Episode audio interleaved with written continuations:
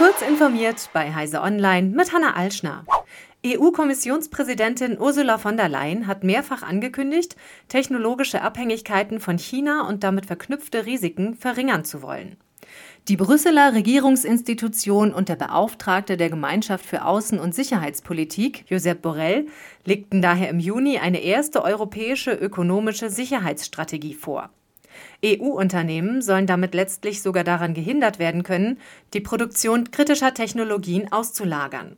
Doch ein konkreter Gesetzesvorstoß der Kommission dazu ist innerhalb der nächsten zwölf Monate nicht zu erwarten. Das erklärte ein hochrangiger Beamter gegenüber dem Newsletterdienst Politico Playbook.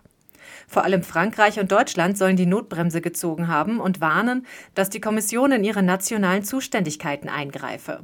Diese Einschätzung sei auch von Diplomaten bestätigt worden. Microsoft baut die Nutzung künstlicher Intelligenz sowohl im Edge-Browser als auch bei der Bing-Suchmaschine aus. Dazu wird etwa auf neue KI-Modelle zurückgegriffen.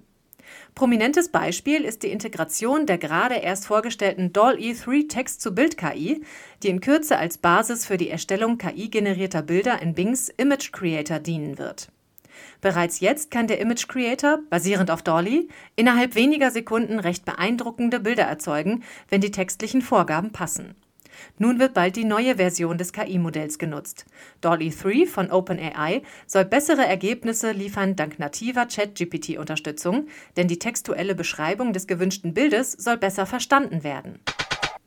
Auch die CMA will Microsofts geplante Übernahme von Activision Blizzard wohl akzeptieren. Das geht aus einer aktuellen Mitteilung der britischen Kartellbehörde hervor.